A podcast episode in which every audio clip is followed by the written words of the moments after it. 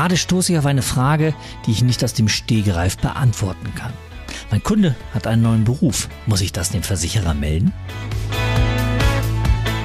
Meine Mandantin ist seit drei Jahren berufsunfähig. Darf sie was dazu verdienen? Berufsunfähigkeit oder Grundfähigkeit? Ist das wirklich ein Entweder-Oder?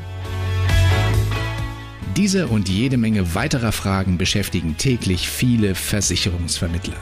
Wenn das auch bei dir so ist, dann bist du hier genau richtig. Egal ob Berufsunfähigkeit, Dienstunfähigkeit, Grundfähigkeiten oder Unfallversicherung.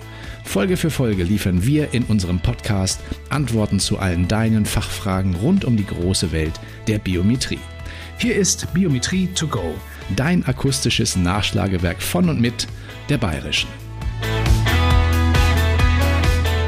Hallo und herzlich willkommen zur sechsten Folge Biometrie to go. Mein Name ist Max und ich bin einer der drei Biometriespezialisten der Bayerischen.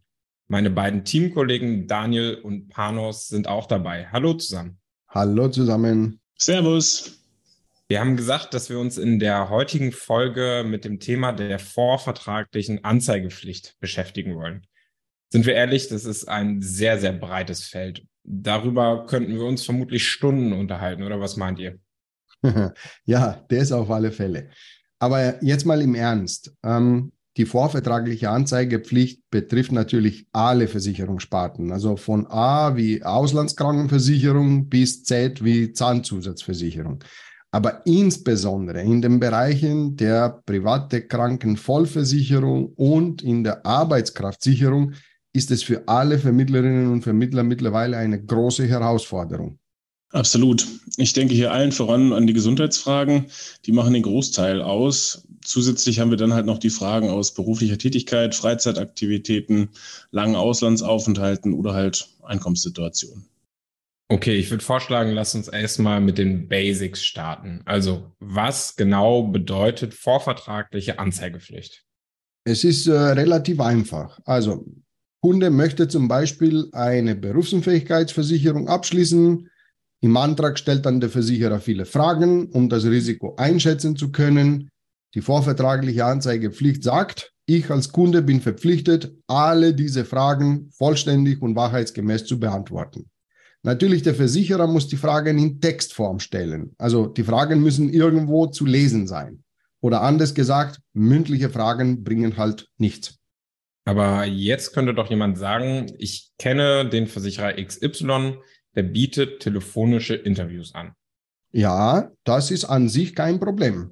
Aber nach dem Interview müssen die Fragen und die Antworten dem Kunden in Textform zur Verfügung gestellt werden, damit er oder sie die Chance hat zu prüfen, ob alles richtig wiedergegeben wurde. Erst wenn das Interviewprotokoll vom Kunden unterschrieben und an den Versicherer wieder zurückgesendet wird, erst dann findet natürlich die Risikoprüfung statt.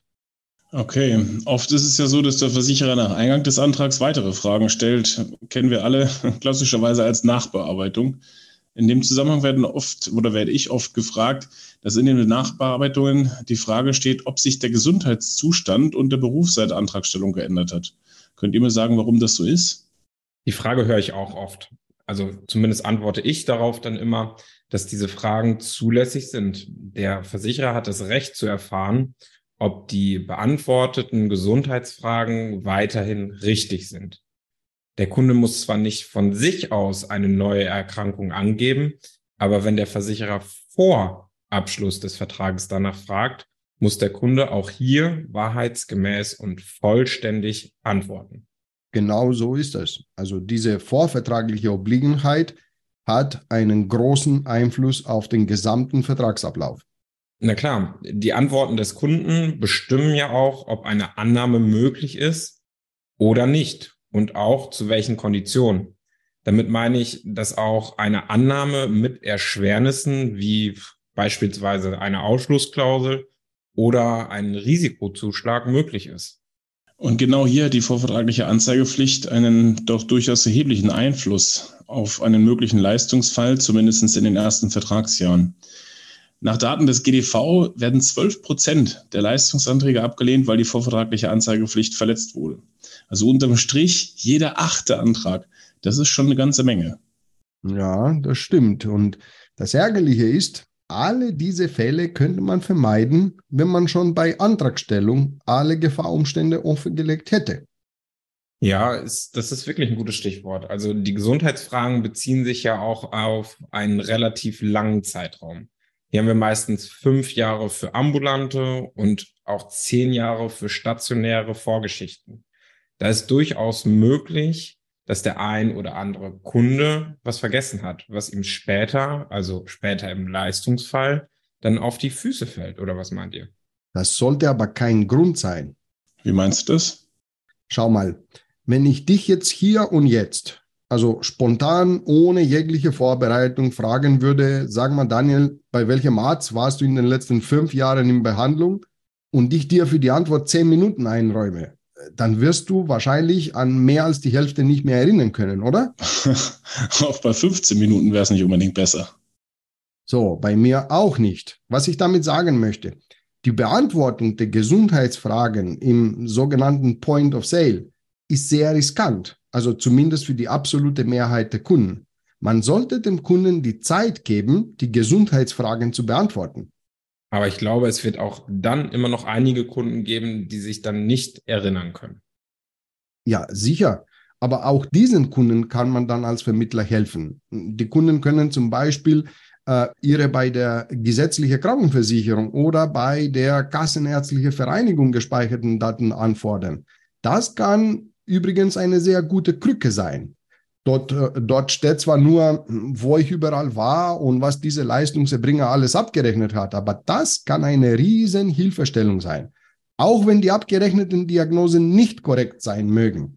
Aber als Kunde habe ich zumindest einen wichtigen Anhaltspunkt, falls ich zum Beispiel den Hexenschuss von vor zwei Jahren verdrängt habe, weil es mir danach gut gegangen ist. Ich weiß aber, dass ich an diesem Tag zum Beispiel beim Orthopäden Dr. Meyer war.